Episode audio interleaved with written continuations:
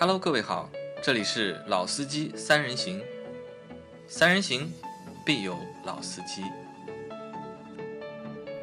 Hello，大家好，欢迎收听《老司机三人行》，我是杨磊。大家好，我是老倪。大家好，我是阿 Q。好，那我们星期的节目啊没有更新啊，就是放在了就是星期三和星期五。那因为有点事情，所以连着的每周的这个三次啊，到这个星期啊，总算是被打破了啊，总算是被打断了，但是还是会继续更新节目的啊。那这期节目呢，我们会和大家聊一个最近在抖音上面啊非常火的车。反正我这几天，包括上个星期，我只要刷抖音，我每次刷我都能够刷到这台车，我其实想要扩大一点，是这个品牌的车。这个品牌的车。两个月前，这个品牌在抖音的平台上面其实也很火，也着实火了一把。只不过车型的级别一下子从 A 级车变成一台中型 SUV。中型 SUV。老倪现在玩抖音吧？我倒没刷到，你没刷到，有玩不玩抖音？但玩是玩的，玩是玩呃，你玩的有多凶啊？我不太凶，不太凶。有你兄弟这么凶吗？啊有你兄弟那么凶吗？没有有老秦那么凶吗？你兄弟到凌晨四五点还在刷抖音？哎，没有没有没有，自从我介绍了 老秦玩抖音之后的，我只要打开抖音，我永远可以看到老秦是在线的啊。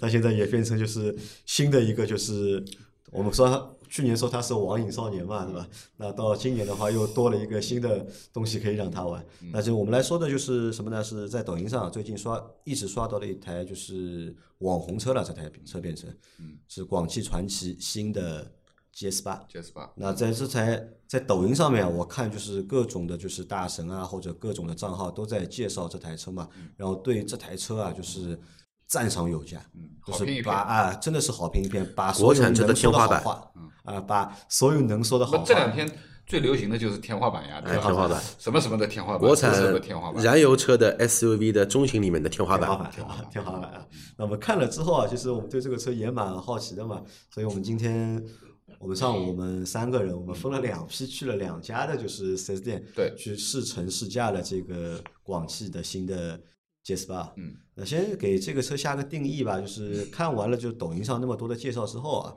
那么再去看到实车，包括自己亲身的就是试驾，包括试乘了之后，那你们觉得这个车有网上说的那么香吗？我觉得没有这么夸张，没有这么夸啊，张，没有这么夸张啊。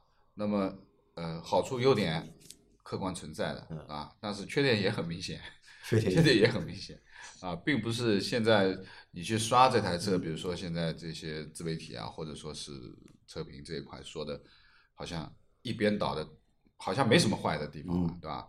那么我们感觉了一下，其实，呃，因为我们跑了两个不同的店啊，就是老倪跑了一家店呢，去开了这台车，而另外一个店呢是杨磊跟呃阿 Q 去的，他们是没有开，他们是去做了这台车，啊，当然静态除外，就是说体验是不一样的。那后面呢我们会说到，阿坤觉得这个车像不像？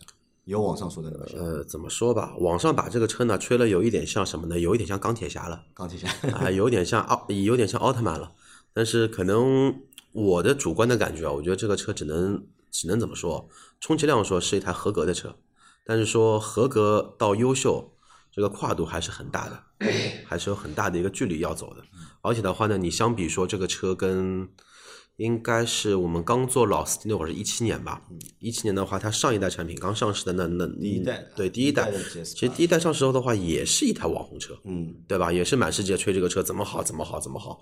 然后的话呢，过了四年，将近五年了已经，现在再来看这个车的全新换代，真的只能说拿现在的眼光来看，只是说是一个算是比较合格中等的一个车型。对我蛮同意阿 Q 的这个说法的。就 GS 八这个车型啊，其实它是带着一点点就是网红基因的，因为第一代 GS 八上市的时候，在那个时间段，其实自主品牌的就是中大型的 SUV 啊，没有的，其实很少。那个时候是凤毛麟角啊，角，你要找一台就是车身车身车身的尺寸在四米八的，就是 SUV 啊，基本上自主品牌我们是看不太到的，非常少嘛。那当时又借着什么呢？借着当年就是 GS 四，广汽传祺 GS 四其实是卖的非常好的。对。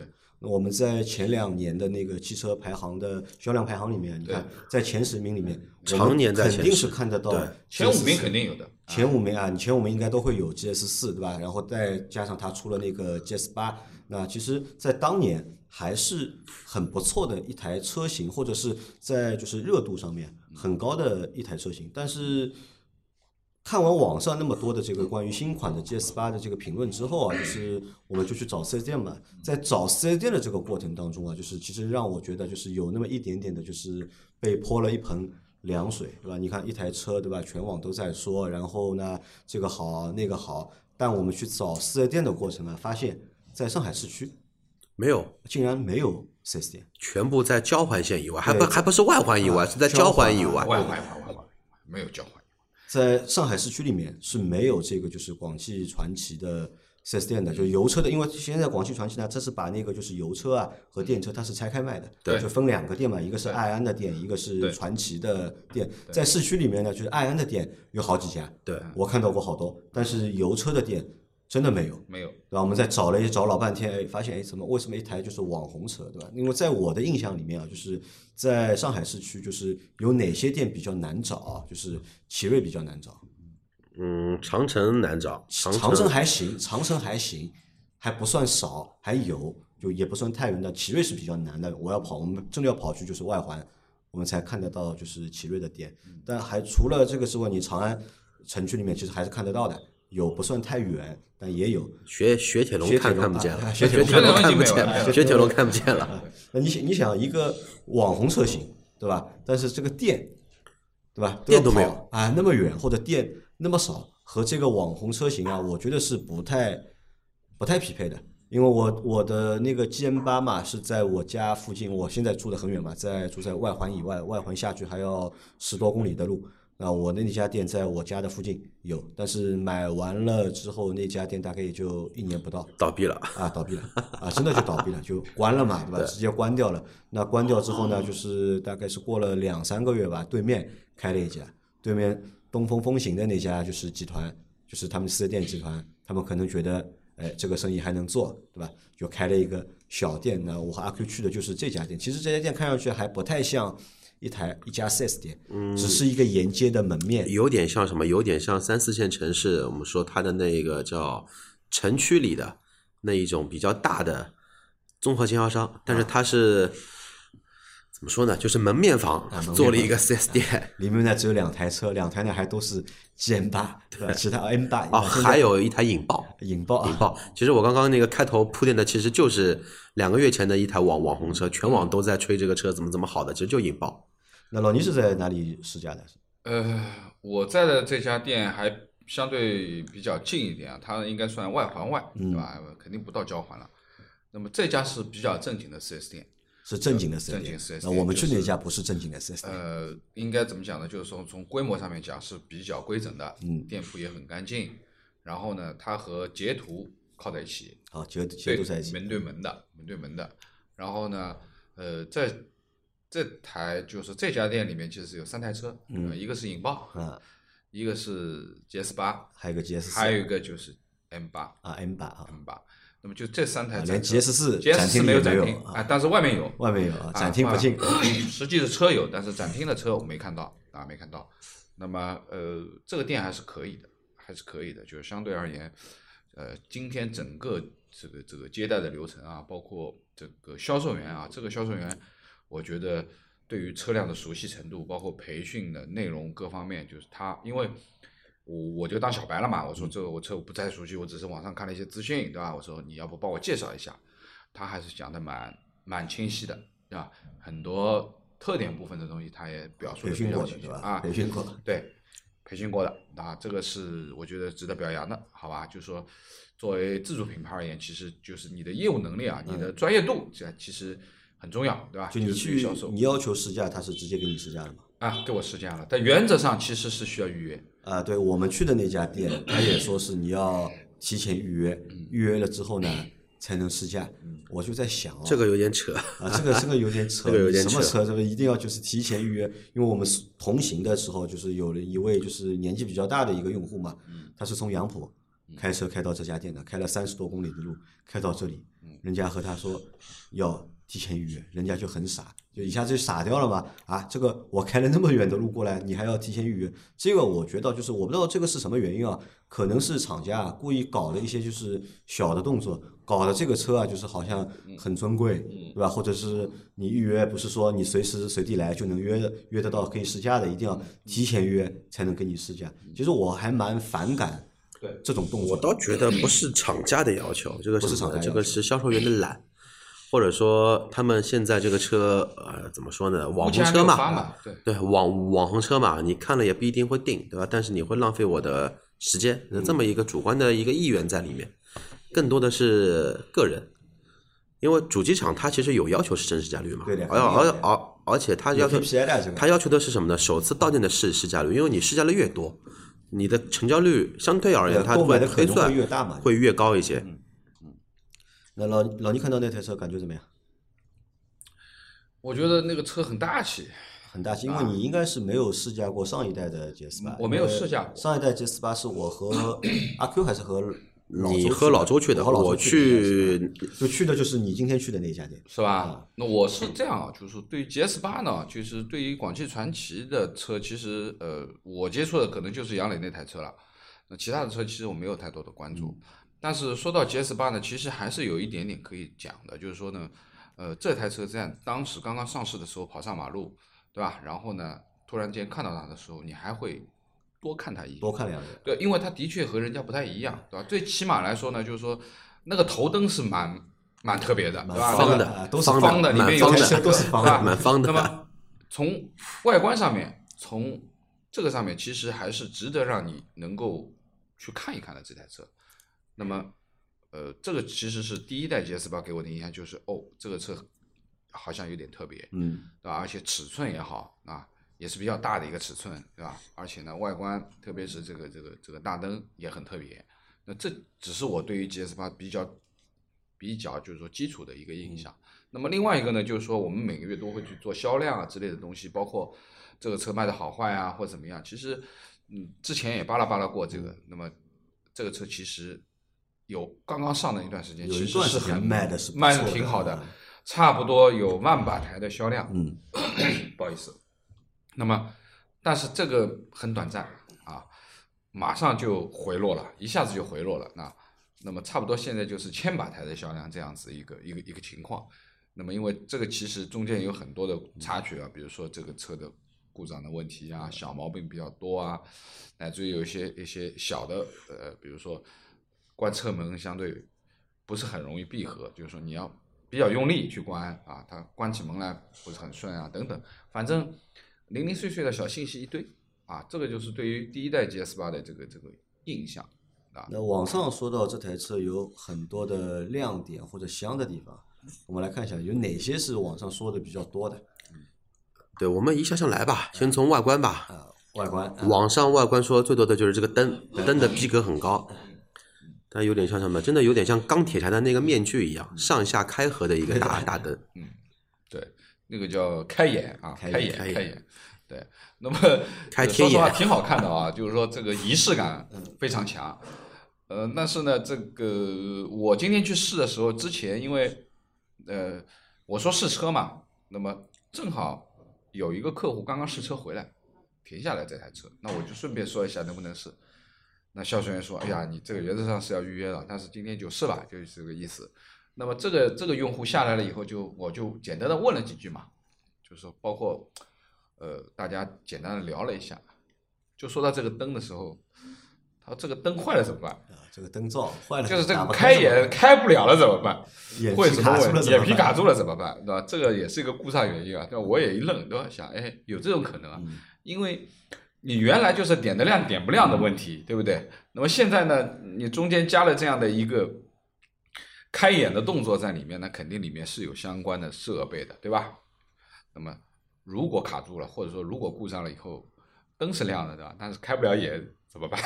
这也是一个一个故事啊，就是说多了复杂的东西，肯定有它复杂的这个隐患啊好处也有，啊隐患也有啊，对吧？我听听也对吧这个灯其实上一代的 GS 八灯也是它的卖点，呃，对，那个灯的话是它的一个新意吧，因为那个时候灯的话，其实就是现代的灯不带那个动态的一个展开的这么一个模式吧，其实就是四个灯珠。嗯低配的话呢是一个灯珠加两个方的灯珠。嗯对，其实就是说，对于大灯啊这种开启的方式啊，其实，在很多年前，其实就是很多跑车是用这种隐蔽式的灯，就上翻的这种灯，对不对？这种形式。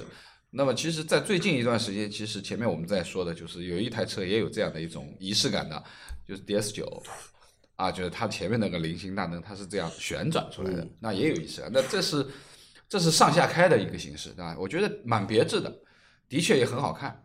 然后呢，我的感觉就是说，这个你从正脸去干这台车的前脸的话，特别是灯它的造型部分的东西，你感觉它像它凯迪拉克，很像前脸啊，像凯迪拉克，就特别是灯这一部分啊，你说像凯迪拉克呢，我倒觉得不像，但是它有什么呢？大灯的造型这一块它是有这种什么呢？它是有这种比较就是严肃或者庄严的这种前脸的感觉，就比较老派，因为方方正正嘛。因为这个车你看，它车型是一个方的，对吧？然后前脸也是一个方的，有它因为它本身车头很宽啊，车头很宽又比较方正，然后呢中网也很大。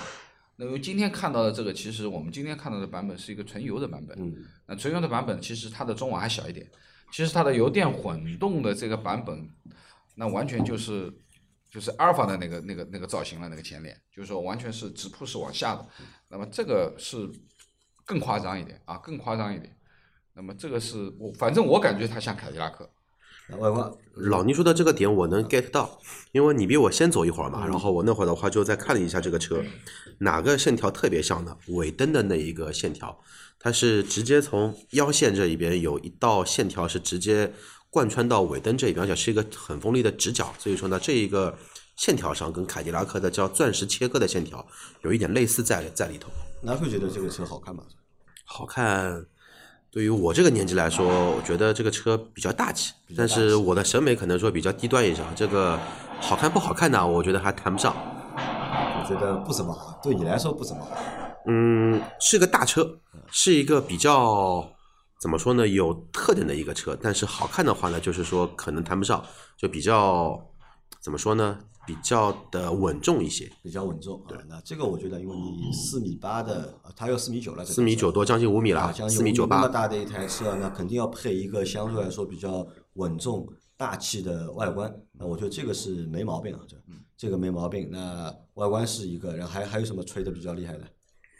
吹的比较厉害的，外观的话，这个灯是个卖点，然后轮胎可以说一下，轮胎不错，轮胎不错啊，轮胎不错，轮毂造型挺好看。轮毂造型，我觉得见仁见智吧。觉我觉得还行，我觉得还行，我觉。得还行。那么嗯轮胎前面我刚刚会讨论，我说哎，轮胎的配置是算好的，因为它是配个米其林的吧？米其林的 PS 四的 SUV，对，因为说实话，你你们去可以去网上搜一下，就 PS 四 SUV 二十寸的轮胎什么价钱一个一条，啊，这个肯定是不便宜的，小两千块钱了应该要，啊，当然它它厂配肯定会便宜嘛，但是我们自己说的，以后换胎啊，这个这个轮胎肯定不便宜的啊，肯定不便宜的。别的别的外观没什么太大，因为其实跟上一代的话有传承，有传承啊，有传承传还蛮蛮多的。对，基基本上就是感觉是什么呢？上一代是马赛克，嗯，这一代呢到幺零八零 P 了。幺零，那这个其实呢，我觉得这个算好的地方，也算不好的地方。什么意思啊？很多我们的自主品牌的车啊，在车型换代的过程当中啊，就是这一代和上一代或者新的一代啊，当初其实没什么衔接的。其实都会抛弃上一代所有的设计。对的，那我不知道这个算好还是算好，但是在 GS 八身上呢，就是你可以明显看到，哎，这个车的外观的一个设计啊还是沿用了就是上一代的那个设计语言，反正就是方方正正的一个感觉。那外观算是一个就是它的一个卖点，对吧？而且这个外观呢，也是和大多数的车型啊或者大的 SUV 啊不太一样的，因为它的线条比较明明确一点，直角比较多，对方正对，其实就是说，呃，尾巴上面去看呢，有一点点像途乐的那个样子，就比较方正的那个尾巴。那么，而且呢，它的后尾灯点亮，它是一个 H，嗯，是一个 H，就是也蛮别致的，就辨识率应该是很高，辨识率应该很高。那么，呃，说实话，就是对于广汽的这几台车，就 GS 四也好，GS 八也好，其实我觉得从型号上面的取名，我觉得是可以的，因为它有传承第一代、第二代，对吧？那么之前我们做过很多节目，包括之前说的这个为摩卡，你说你摩卡再换代，你换什么？叫什么卡吗？他就说你你对于整个车型，他说是说从 V 啊从 VV 七现在升级了叫摩卡，那你完全这是两个名字嘛，就一点延续都没有了。虽然你说你这个车是它的升级版，对吧？但是其实一个好的名字一定是可以传承的嘛，传承下去的啊，可以有悠久的传承。名字我觉得是品牌的一部分。对我觉得 GS 八挺好，就是说从车型、从外观，你能看得到这有上一代的影子在里面，然后它也有一些升级，对吧？那么其实这个是一个好现象，我觉得。那这是一个点，还有一个点是网上吹的比较多的呢，还有关于它的动力总成。因为我们知道，就是新的就是 GS 八，它有一套就是混动的动力总成，嗯，啊，它用了就是丰田总算是授权给到了就是其他厂家，嗯，用了他们的这套混动的技术。呃，怎么说呢？呃，对于这套系统，其实说实话，丰田的混动专利期已经过了，那么也就是说可以用了。那讲白了就是说，你有这个能力的话，你是可以突破这个专利的东西来自己做了。那当然，因为广汽本身和丰田有这样的关系，那直接就可以用。当然，也一定会有使用费啊，会会付一笔钱的嘛，对吧？那么说实话，对于这个已经开放了这个东西，你说付一笔钱有好处有坏处，那么我觉得到底是被宰了还是怎么样，那我们另说啊。就最主要的是，其实丰田这个东西已经开放了，说实话，接下来就不能卖，也卖不了什么钱了。那我觉得就是说，当然对于这套最新的，它应该是第四呃第四四代的啊应该是第四代 THS 的这一套东西。那么其实最新的啊，包括雷克萨斯也好，包括现在汉兰达也好，或者陆放也好，其实用的都是这一套。那么我们也看了一下，就是说，特别是混动版本的，其实它的所有的参数标准都是和这个丰田一模一样的。啊在电机这电一块机部分啊，在电机部分是一模一样的。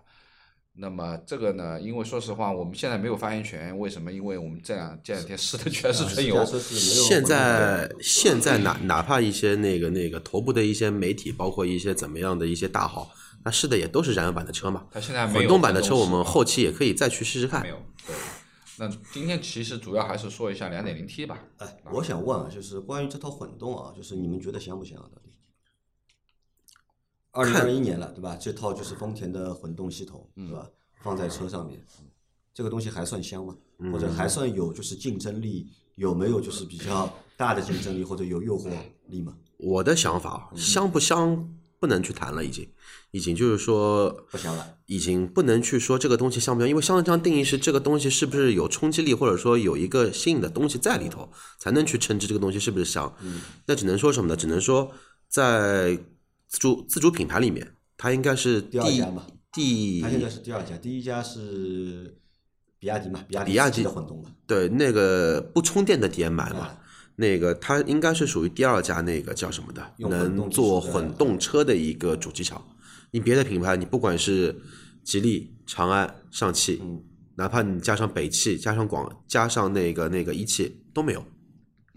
嗯，我们说的这个是不不是充电的这种混动啊，它是弱混，就是强混，不不属于 PHEV 那一类。不属于这套东西扔出来，现在这个时代扔出来的话，有震撼力吗？到底现在这个时代，我觉得没有太多的震撼，你觉得是没有太多没有震撼力太多震撼力。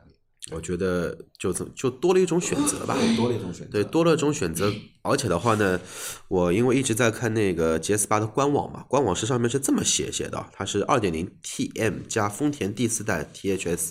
那为什么说为什么不写直接我自己做混混动呢？而是说我一定要把丰田的这一个商标的属性给加成下去呢用的？技术是是丰田的，那，用的技术可以是，但是它也可以不说嘛，对吧？你就像很多品牌，我的发发动机用的并不是我自己的，我自己会说嘛，不一定会说。那什么呢？就是说，他其实还是认为丰田这个东西的溢价还是挺高的，所以说呢，还是想通过，因为丰田在混动领域已经摸爬滚打了有将近三十年了，九四九五年第一台 Prius 上到现在已经二十七八年了嘛，所以说到现在的话，这么长的技术积累下来，口碑好，所以我得用它的一个品牌作为我混动的一个推推广。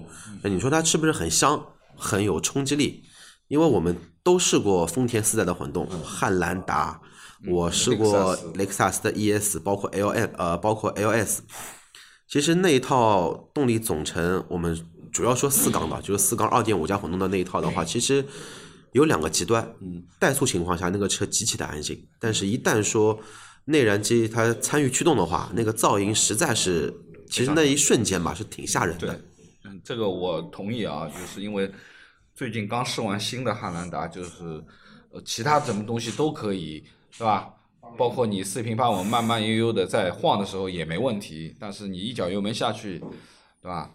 转速一上来，对吧？速度还不快啊，大概也就是五六十码的速度，其实那个发动机噪音已经在那里了。就是说你，我认为是，我认为是不能接受的啊。就是说，可能这个混动的意义更多的是燃油燃油部分的优点是它的一个特点。要因为我们如果说把这个混动放在这么样大的一台车上面，啊，就节油是它的一个优点。这是它的一个优点。因为说实话，五米尺寸的车，两吨重的车，如果说你用纯油，那你的油耗上面肯定是不是特别好的，因为你要驱动它，又要相对动力好，那肯定就是高功率了，对吧？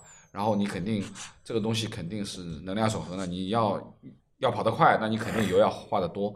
但是如果说它混动一旦上去的话，其实它现在所表现出来的就是 NEDC 的这个五点几的这个，就是五点几的这个油耗，其实是还是还是很好的，对吧？就是说应该这么说吧，就是说，呃，可能更多的还是在油耗这一块是比较友好的。因为上一代 GS 八刚刚上市那一会儿的话，其实它用户反映的一个情况就是有个诟病，就是油耗很偏大，而且油耗偏大的话呢是超出很多用户的一个预期的预期的。他本身以为这么大个车，我可能说十二个油够了吧，但可能十二个油都不够。所以说这一代的产品的话呢，加入个混动，还是以节油的一个最终的目标为优先的。你说靠这个东西能提高多少这个车的一个我们说怎么说呢？品牌的溢价，那就靠丰田了嘛。靠丰田啊，好，那你们都觉得这套混动系统不算这台车的最大卖点？呃，我我觉得这么样讲吧，就是说，呃，首先来说，就是说，对于混动这一套东西来说，不是说特别亮啊，就是说人家都没有，或者说是这个是一个很新的东西，其实并不是啊，这个一点肯定。但是呢，有一点值得期待的就是什么呢？就是因为它这套混动，它匹配的不是两点五自吸的阿特金森那台，而是它现在的两点零 T。那我们知道，就是说 T 和自然吸气是有很大的区别的，对吧？特别是在初段的扭矩部分的东西，带 T 车型扭矩爆发就会更好，对吧？那么像阿特金森这个呢，其实汉兰达其实就很明显的，就是说它其实低扭是不行的。低扭是不行的，虽然它有电机的介入是有两百多，对吧？但是其实它在发动机层面，这个其实是扭矩肯定是不如两点零 T 的。那就是说，因为现在我们没有去试这台车，我们不能去说它怎么样。但是我认为应该会比汉兰达要更强更强，因为现在看到的呃账面数据说的提速嘛，五点几的这个提速嘛，呃，它它官方写的六点九六点点九，对，呃六点九的那个提速嘛，应该是要比那个比汉兰达肯定要好，对？吧？说明说呢，就是说呢，两点零 T 现在配的这个混动到底怎么样？说实话，值得期待啊，值得期值得期待我觉得我们要去试一下，对吧？当然，这个里面其实讲白了就是说呢，最终还是要看匹配。其实丰田比较牛的这个东西，其实是它的逻辑，就是它这套油电混动的逻辑，其实是它比较牛的一个东西，就是什么时候用电，什么时候用油，什么时候既用电又用油，而且什么时候去介入，介入的时候是不是比较突兀，还是比较平顺，这个是它比较牛的这个东西。所以说呢，你现在换了一台这样的发动机，到底能不能做到平顺？这个就哎、这个就很体现了。所以呢，我觉得还是值得期待去看一看未未来啊。好，那动力说完之后，就是那还有什么内饰？啊内饰这台车外观说完，动力说完，那就内饰我们还没说汽油发动机呢，汽油刚刚说的是油电混混合嘛。那我们先说内饰吧，做的什么样感觉嘛？因为老倪是静态也做了，他自己也开了，我们是做了静态，然后的话是试乘了一下，没开。呃，我觉得这样就是说，对于内饰而言，其实首先是要谈价位啊，就是说二十万的这个价位。那因为我们试的那台是一个两驱的顶配啊，就是二十万六千八，六千八的那一个版本，应该这么说，就是说从内饰上面讲，啊，手能所触及的地方是柔软的。那么有一点比较好的就是说，特别是拉手部分的软包，还有就是你中央扶手箱，因为它其实车很宽嘛，这中央中央扶手箱挺挺宽大的，那么它上面的这个软包，你有有这种柔软的，你按下去有回弹的感觉。因为我们所意义的软包，其实说有些软包其实也蛮硬的，虽然它是软包，但是它里面的内部填充物其实不够，它其实还是偏硬的那种。但是这台车是很软的，就是说你的拉手门的这个侧，包括你手能触及的这一部分，其实是比较软的。那么我认为这个软包还是蛮舒服的，蛮舒服的。那么呃，从做工上面看，包括它的这个这个菱形的这个缝线啊，座椅的缝线啊，包括它前面讲了，就是说呢，呃，真皮部分是指接触部，也就是说打孔的部分，后背你身体接触的地方是真皮的，那么其他的地方其实是合成皮，或者说我们说的叫很细节的，像超纤皮这种。那其实这种材质挺好的，我觉得手感很好，很柔软，很滑啊，像纳帕一样很舒服啊。但是其实就是说，从未来后期的打理来说，其实也比真皮好，就是说相对比较简单一点。那么我觉得从内饰的柔软度上面其实是可以的，包括它现在两个屏，对吧？中控的这个屏也好，包括仪表盘呃仪表盘的这个屏也好，清晰度各方面，包括这个这个呃影像部分的东西，它这个不叫不叫三六零了，它叫五四零啊，叫五百四十度，因为它在的底盘投屏底盘又多了一百八，对吧？那么其实分辨率都 OK 的，没问题。那么呃有一点不太好的就是它的那个里面内饰配置部分，就是它的抬头显示，因为我那台是有抬头显示的啊，它抬头显示的部分是不可调节的。啊，抬头也是不可调节。对，因为我们常规的知道，就是因为你人的身高不同，所以说你坐在你合适的座位的时候，你看到的抬头显示，它是可以做一些微调的，就是上下，特别是上下部分的东西，对吧？因为你是，就是说你投射的这个聚焦嘛，对吧？你的你的位置是不是和你身材要要要匹配啊？那么，而这台车，我再三问了销售，销售说这个不能动。那唯一能动的是什么呢？就是座椅的高度，就你只能调节你屁股下面的高度，让你自己上升或者下降，来去对应这个抬头显示的位置清晰不清晰啊？那么这个我觉得要值得吐槽一下，因为这个我觉得每个人身高都不一样。那我喜欢稍微高坐姿一点开车，那我就看不到抬头显示了，或者说看得隐隐约约的，对吧？那我必须得降下来，降到平视的这个角度。那我不喜欢这样，像轿车这个姿势吧，对吧？可以吧？所以这个我觉得有点小问题，有点小问题。内饰的感觉怎么样？嗯，老倪说的一点我比较认可什么呢？因为毕竟广汽是一台中国车，中国车去设计的话呢，它其实很容易去设计出来一些东西呢，是很符合中国人的需求。什么需求呢？就是所有的软包这一块，因为现在中国卖的所有的车，它对于什么呢？就是说内饰的要求其实是高于正常的一个合资品牌的车，或者说豪高于豪华品牌的车高很。多，所以说你去看，哪怕十几万的车，嗯内饰的话呢，基本上做的都很细腻。所以说这一台车的内饰这一块的话呢，我只能说符合一台我们中国人自己造的车的这么一个特点。但是有一点就是说，我在想的一个点就是在于什么呢？一些大咖们或者说头部流量的一些媒体，他一直说这台车内饰看上去什么呢？很细腻、很高端、很大气，就这个车的可能说是越级的这么一个视觉或者说触觉这么一个体验。如果按照这个维度来说的话，那我觉得真的是，要么就是我没开过好车，要么就是他开过的好车是特供车，我开的好好好好车是阿 Q 自己定制的车，只能这么来做一个形形不形容。很多很多很多其他人的评价，对于而他而言，可能说有四十万的一个标准啊，或者怎么样。那我认为四十万是不到的。那我倒有一个这个感觉，你们知道有没有啊？就我看这个车的内饰，它整体的一个设计的一个方向或者设计的语言，其实是比较简单的，或者比较比较传统不是很难那种突兀。你很难看出这台车到底是一个什么风格。嗯呃，你说它到底是一个豪华的风格，还是一个科技的风格，或者是一个运动的风格？我好像都看不到。嗯我觉得这个车就是一个和它的外观有点像，因为它的外观啊比较简单，比较就是硬一点。它的内饰呢，其实看着线条也比较简单，比较素，但是呢，只是该软的地方嗯它软了对吧？该就是加材料的，啊，它肯定加了，但是呢，仅限于给到我们这样的一个感觉。你要有在很多花哨的东西啊，在这个内饰里面好像也看不太到。也体现不出来。呃，没有太多花哨的东西。一半同意吧，我觉得这个车的外观比内饰来的让人更加看得舒服一些。内饰的话呢，我是觉得就一块大屏，嗯，然后加一个排档杆做的还不错，有点类似于像沃尔沃、凯迪拉克那一种，对吧？水晶水晶小玩具这种感觉了。但是的话呢，就是说触感也好，包括就是说那个那个整体的一个风风格，包括握感也好，你说要有人说达到四十万，要么就是我操，这人开的四十万的车，要么是定制的，这么差我觉。得四十万谈可能过了，啊，就是可能作为二十万的标准而言，它是可以的。那么你要把它提升上去。但这个二十万只是在自主品牌里面二十万，你不能把合资拉进来。你要把合资的拉进来的话，嗯那你超越太多了，吊打 那吊打很多二。十万合资品所有的合资品牌。它够得上三十几万的。所以我的点是在于什么？就是说，在我们自己品牌里面的话，它只能说属于一个合格的内饰。嗯，一呢什么呢？就看上去呢不是太浮夸。嗯。二的话呢，就是说有一个缺点，就是说内饰跟外观的呼应其实很差。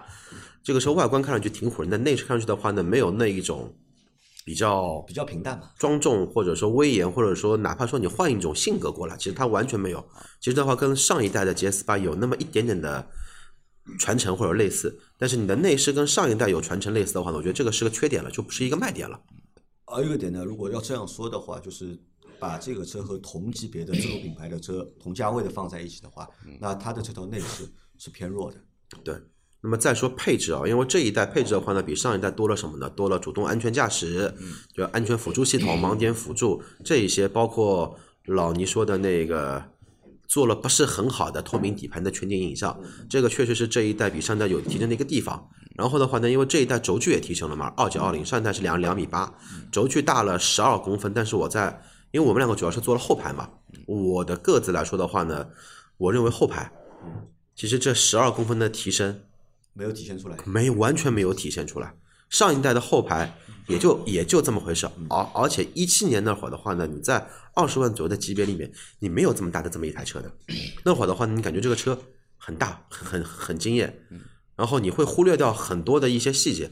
但是四年过后，你再看现在二十万左右的车，很多都跟它尺寸其实是差不多，可能说也不是很多吧，但大多都在四米八以上了。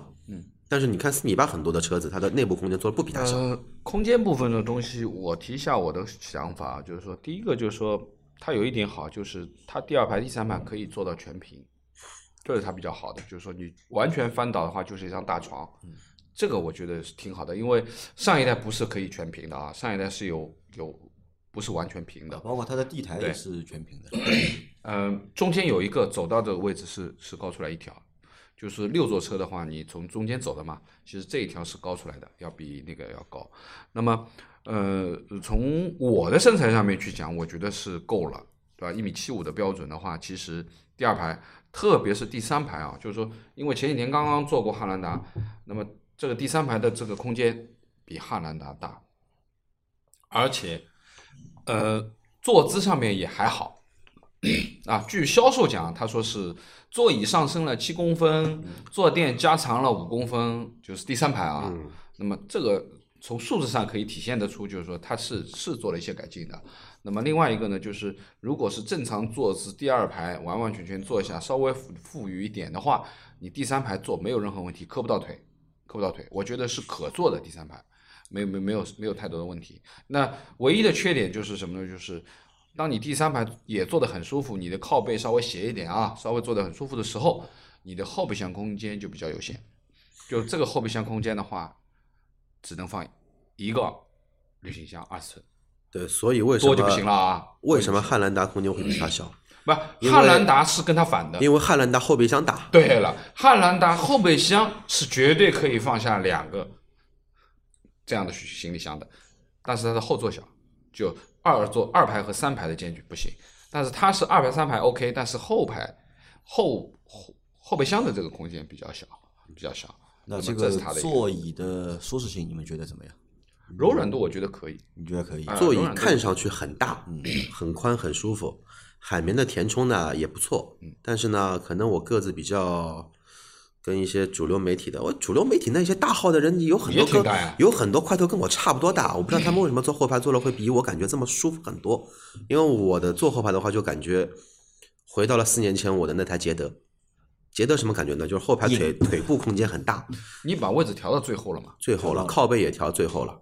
斜躺的角度也调到最后了。对，然后的话呢，我发现这么一个问题，就是靠背，嗯。还不错，挺舒服的，嗯，能支撑到肩膀这么一个情况。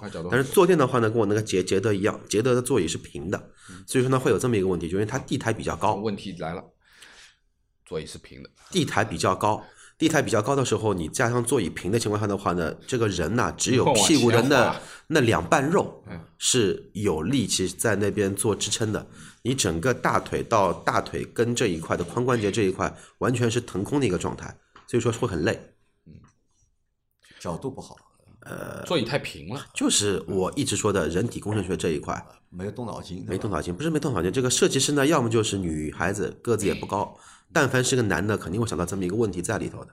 呃我的感觉是在第二排的感受啊，和这个就是那你跟他两个人相反嘛？我们都是坐第二排嘛。对啊其实因为我腿短嘛，对吧？腿短的话就是没有它那个腾空的那个感觉的。但嗯我的感觉是什么呢？就是这个车的第二排，因为我只坐了在第二排，嗯这个感觉啊，其实和坐在一台普通的就是十多万的 SUV。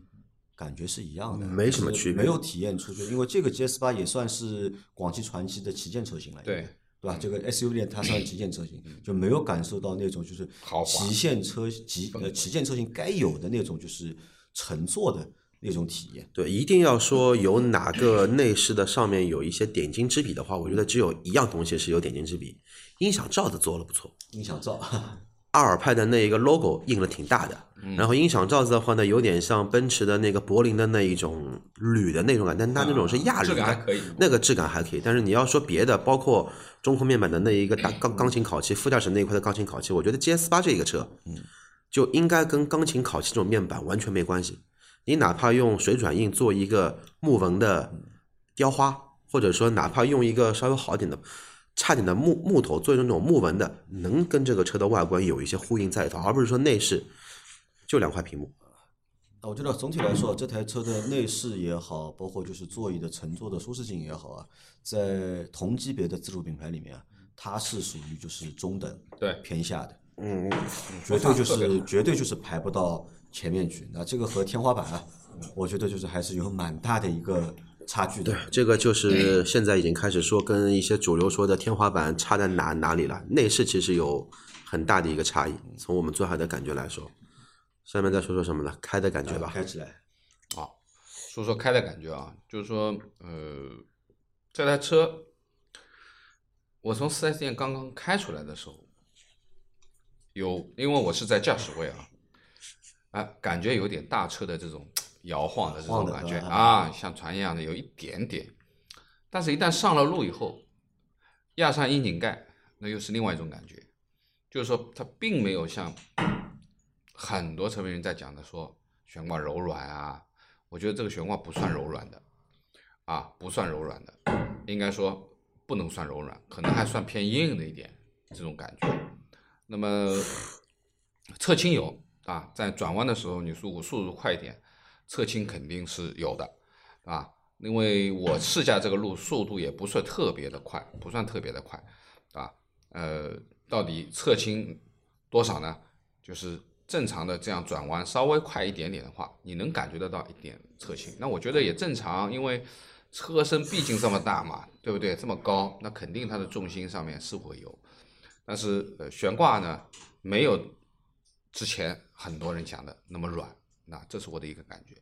那么第二个呢，就是说动力的表现提速，我觉得是完全够用的。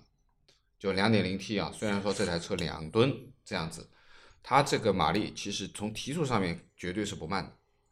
老聂，在你说动力前，我打断一下你啊。嗯很多人说这个车的底盘，嗯，有那种高级车的质感，嗯，这个质感你有感觉到吗？没有，没有感觉到，也可以这么讲，因为中大型的 SUV 前两天刚刚开了摩卡，那我觉得摩卡的底盘要比它厚重，要比它厚重，因为你要达到这种高级的感觉，首先你得有一种厚重的感觉在里面，对不对？对，然后稳定性也好，各方面也好，我觉得这个上面谈不上的啊，它肯定不能算是它它连摩卡的稳稳定性都没有达到，那这是肯定的啊。又有一个跟天花板完全没关系的东西了。不可能啊。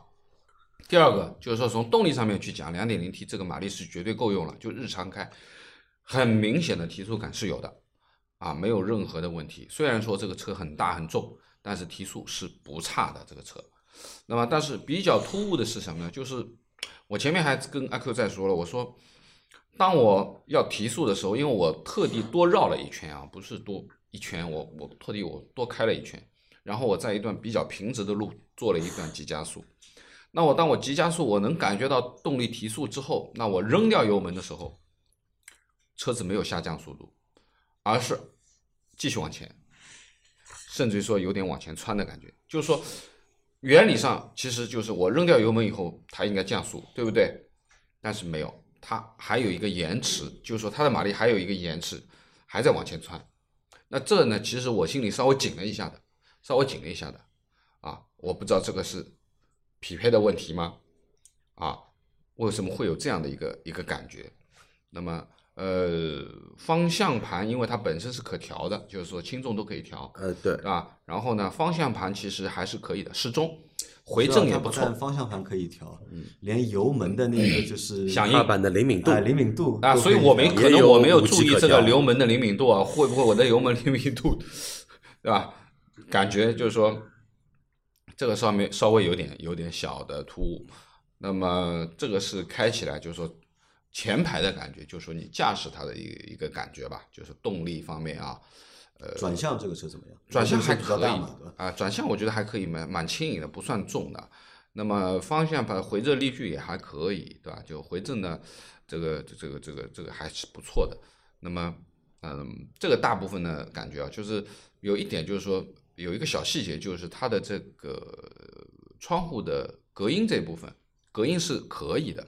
但是我觉得还可以的，因为在前排，可能它前后排不一样。前排是前排是隔音玻璃的，后排单层的啊。我在前排，我觉得隔音还可以。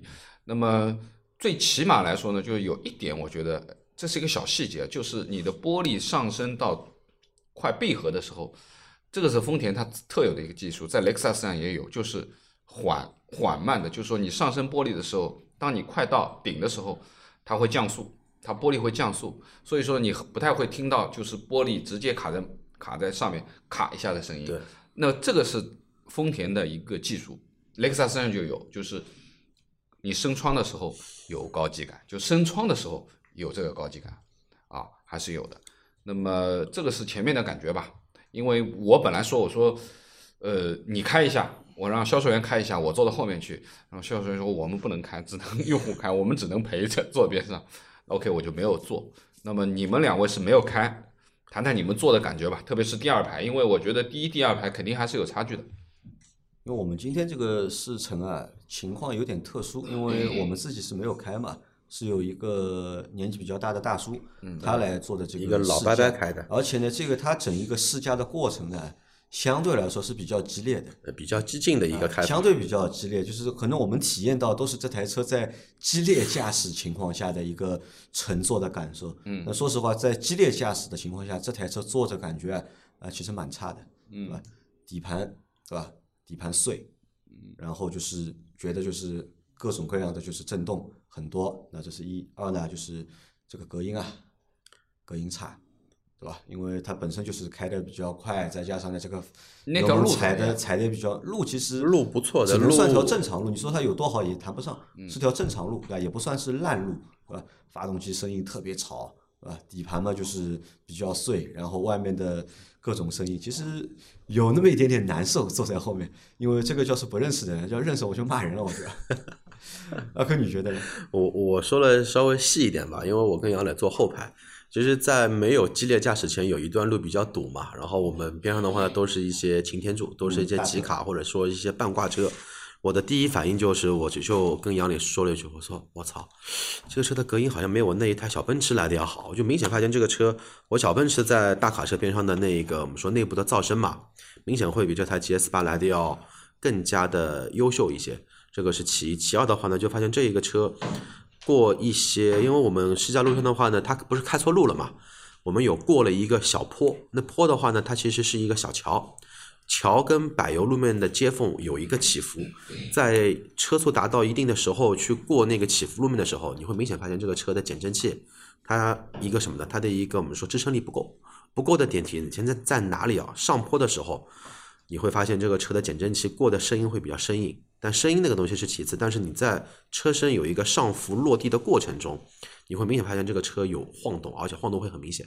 这个晃动的话呢，是伴随着左右加上下的一个我们说幅度的这么一个摇摇摆，这个就会人很不舒服。这个是这个这个是其一，其二的话呢，就是说这个车，我仔细想了一想，大概的转速，因为我没看转速表，但是听声音的话呢，大概在两千五到三千转之间这么一个转速区间，会发现一个很特别的点，排气管的共振会特别厉害，这个共振直接会传到地板上，传到后备箱里头，因为大家都知道。大的那种两厢车或者说 SUV 最怕的是什么？最怕的是后轮轮拱的噪音过大，因为你整个车是一个大的，你整个车子是一个大的一个空腔嘛，所以说一旦说你的一个车身，如果说轮拱这边的噪音很多的那个细的噪声传到传到车内的话，它其实有个放大的这么一个作用的。我们在后排就明显会感觉到这个车的轮拱这块的声音会很明显，而且那一段路的话呢，应该是。新铺的柏油路面胎噪已经是很明显了，虽然它是一个米其林 PS 的一个轮胎，通过这个我分析下来，我终于知道它为什么会用米其林 PS 四了。如果它用一个更加不好的或者说更加耐磨的轮胎，那这个感觉就是在开卡车了。然后这个是，但是排气管的共振是很大的一个问题，而且它每脚油门下去共振都会有，并不是说跟冷冷车热热车会有一定的关系在里头。那么说了，这两个是比较碎的一个点，就是它底盘这一边做的不是太好嘛。但是还有一个点是我跟我自己没有想通的一点，在我们出发前挂 D 档踩刹车，就是正常我们平时等红绿灯的一个时候，车有共振，而且这个共振的话呢，是明显感觉什么呢？就是说车子因为动力要输出，但是的话呢，它踩着刹车把车子，我们说施加制动力把车子停下来的那一个点的时候，车的后排座椅。明显在抖，其实这个就是叫我说，就是动力总成匹配的一个问题在里头。其实刚刚说了四点，就是 D 档的抖动。对，因为现在二零二一年，马上二零二二年了，你要再找一台车，不管冷，因为杨磊跟我说，可能是冷车情况下，冷车高怠速嘛，冷车高怠速会有抖动，但是我。你们开了多久了？还冷车的？就是启动时候着车的时候。就算冷车高高高怠速，现在我觉得我开过这么多车里面，不说上千款，一百款车肯定肯定会有。从一七年到现在，一百款车肯定会有。一百款车里面，我可以负责的说，很少，极其罕见的才才再能看到一台车后排的自动挡的车子，你挂在 D 档冷车起步的时候，或者说车子怠速情况下，车子会有明显的一个共振，能导致你的座椅也在动。有这么夸张吗？应该它是第一台车。这个其实和就是我们在当年和老周去试驾 G 四八的过程当中啊，体验啊，嗯，其实是差不多的，是没有就是太多的变化。当年觉得这个车开起来对吧，摇摇晃晃的，然后底盘的滤震不是很好，然后隔音也不是很好。那其实当年开起来这个感觉，到现在开下来。其实还是这个感觉，可能唯一有区别的是什么？因为发动机换掉了，现在这个二点零 T 不是当年那个二点零 T。对，当年那个是多点喷射的，现在的话呢，它好，它其实中期改款的话就已经改成缸内直喷的了嘛。有可能动力会变好一些，但是呢，这个也很难的一件事。当一台车你动力变好了之后啊，那个整车的底盘的调教啊，这个东西如果你跟不上的话，那可能给到用户的一个体验啊是反过来的，是。如果你开不快，对吧？那你开不快，那开不快的一种状态。那你如果如果开得快，那这个底盘如果是这样的一个情况的话，其实用户的体验会下降嘛，就不会觉得这台车啊有高级感了。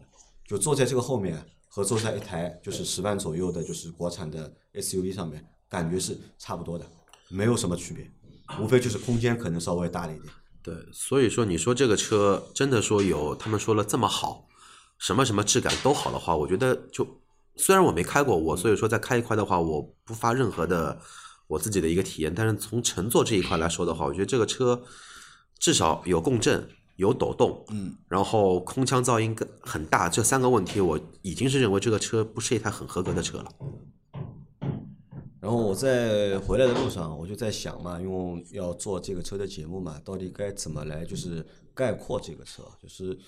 我想到了一个点是这样的，还蛮有意思的。你看，就是现在是二零二一年，我们节目是在二零一七年开始做的，对吧？其实已经过去了四年多了，快马上就要到第五年了。就是在这四年里面啊，我们其实目睹了就是自主品牌的前进和发展。就有很多的品牌在二零一七年的时候和现在二零一一年相比啊，其实都有了就是质的飞跃，真的都有了可以这么说。而且很多自主品牌都找到了一个就是自己发展的方向，对吧？不同人家有一个一条自己走的这条路，但是回头看这台就是换代的 GS 八，好像我觉得就是你很难给它概括它到底变了什么，或者它到底找到了一条什么就是它要去走的路，和四年之前没什么太多的对，只是说物理年纪上它年龄增长了，但是这四年里面它没有什么长进。你就拿吉利来说吧，现在国内的头哥了吧？呃，四年前我们去看过，我自己去看过，因为那会儿在 F 一嘛，F 一的赛车场，我是我在开 C 六三，但是我看到博越的时候，我那那会儿的话，看到那个外观，觉得，哎，比 CRV 要好看很多，因为当时 CRV 还是老款嘛，看一下内饰，内饰感觉有一些耳目一新，就觉得之前的国产车跟那跟那年的国产车完全不一样，两个概念。像个车了。但是你现在再再再再去看，你会明显发现这个吉利的车一一一每一代都在往前走，而且进步很明显。但你再去反观，就说 GS 八这个车吧，因为四四年前我们也开过，也试过，你现在再去开，就还是那个味道。可能我在想啊，就为什么就是广汽传祺的销量，对吧？在近几年掉的是比较厉害的。嗯，那可能和这个就是他们对产品的开发啊，或者对产品的把握，其实始终不到位，或者没有找到一个就是正确的点，其实是有关系的，对吧？你看我们当年就是一直不看好的长安，对吧？我们觉得长安的车，对吧？有很多的不堪，对吧？或者很多的不好，但现在回头再看看长安的车，对吧？再看看长安做的 SUV，对吧？它的 UNI K，它的 UNI T，对吧？都是它的新产品，那可能都找到了新的方向。反而就是 这个传祺啊，可能哦在想，是不是他们就是把这个精力啊都用在了爱安上面？因为传奇呃就广汽的这几年的电车做的其实还不错的，就销量也不错。呃，是不是把就是产品开发啊，或者是一些就是精力啊，都用在了就是电车上面，而忽略了这个油车？好像这些油车还在吃老本，还在就是用之前的那些就是技术的储备，或者依靠一些就是和合资车企嘛，因为它是和丰田合资的嘛，呃，广汽有一些合资的单位，靠一些就是合资单位的那些就是技术那么在玩儿啊。其实说实话，就是多多少少对这个车有那么一点点就是小的失望吧，就。唯一就是好的地方什么呢？就是我之前也说了，就是这一代的 GS 八和上一代的 GS 八还是蛮像的，就是这个当中是有传承的。因为我认为车一代一代应该有传承，对不应该就是每代之间是割裂的，这个是不好的。这个是等于说是一个名字，但是爹妈都换了。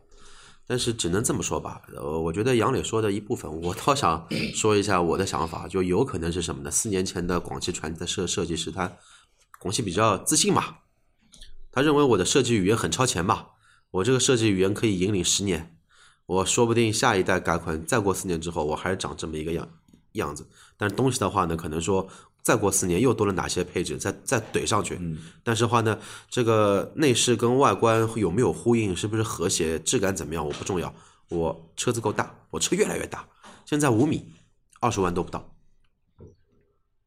这个我们在之前也讨论了，其实这个产品尺寸的定位还蛮讨巧的，对吧？那这个可能是这个产品的一个亮点，因为目前自主品牌有这个尺寸的做到这个尺寸的 SUV 啊，其实不多嘛，不多。对吧？大多都是四米八十多的，你要做到将近五米、四米九十多的，目前我们好像只看到了几台，两台对吧？是？呃，常规车型啊，我们不拿那个大通 D 九啊零 D90 除除外，D 九零除 外，那个揽月星途，嗯，但那个车的销量也不是太高。因，为也是新的嘛，对，也是新的。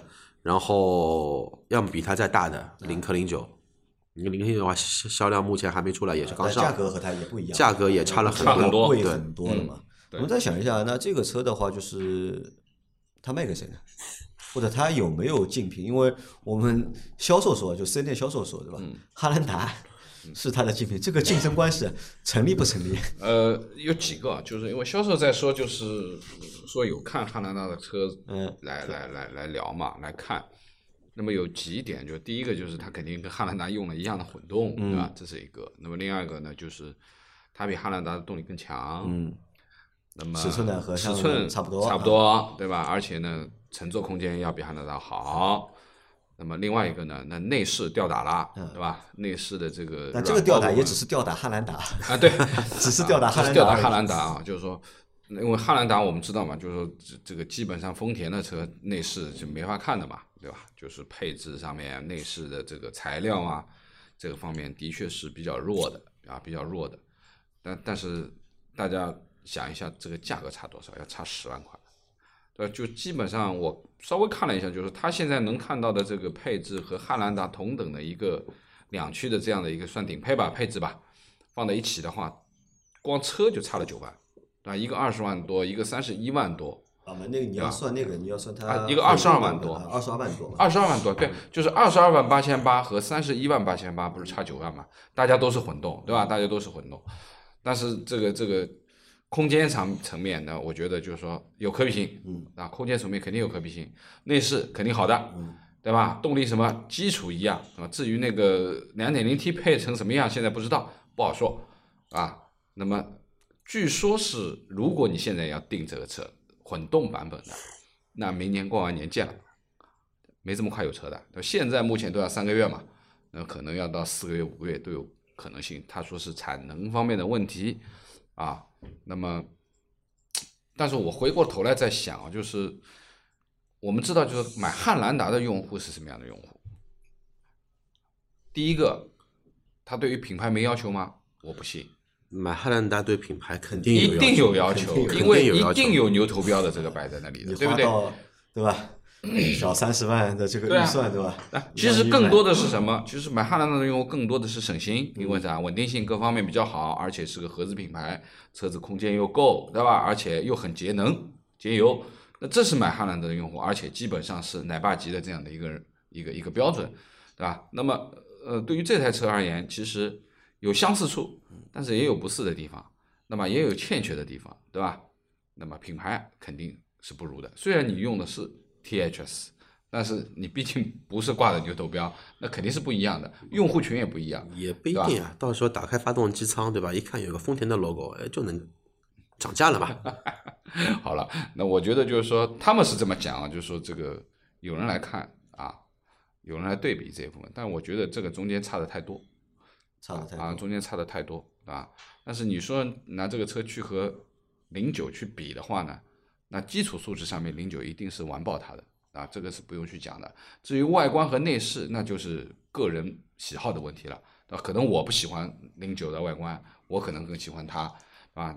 你说内饰，说实话，内饰大家现在其实用料、材质各方面差不多，拼的是就什么质感和设计。感觉嘛，感觉就是感觉。那么这个感觉的东西也有喜欢不喜欢啊，对吧？很多人讲的就是像那个那个，我们施老板讲的，就是哎呀，老倪你那台 IDX 就是我的这个内饰我下不去手，也是感觉，就是每个人不一样，所以呢，这个东西也不能一概而论。啊我倒觉。得这个车啊，可能啊就也不存在什么竞争对手，因为为什么呢？就是它可能很难得到就是市场或者是用户的青睐，因为要给这个车做定位的，做就用户定位的话，那可能谁是他的这些车的用户的潜在用户呢？跟我们市站的那一个用户，对的啊，就是年纪偏大的一些就是男性用户，对退休生活前的买一台车，退休生活，五十五岁以上了，对吧？对或者是五十加的一个年龄，对吧？那么他可能想换台车，啊、然后呢，就是预算又不是很高，可能就是在二十万上下，那可能会选这样的一台车。如果你让就是年纪轻的用户，我觉得不太会看这个车的，直接就两个字：太老气，啊，太老气，太老气。啊，所以我觉得这个车蛮难的，就是网上虽然说就是很火很热，但实际等到这个车真正的就是开始交付、开始就是上市之后啊，其实我觉得这个车不会就是红太长时间。呃，广汽的车现在看来好像都是红了时间，就广汽的燃油车啊，都红不长嘛。都红不长。反正就反过来看，就是目前近几年对于广汽来说，我觉得就一台 GM 八，对吧？M 八，对吧？好像还拿得出手一点，对吧？作为一台 MPV 对吧？比较有竞争力对吧？你和合资的能打，你和就是自主品牌的你也能打也能打打。嗯但是其他车型的话，好像没有一台车拉出来 是能打的。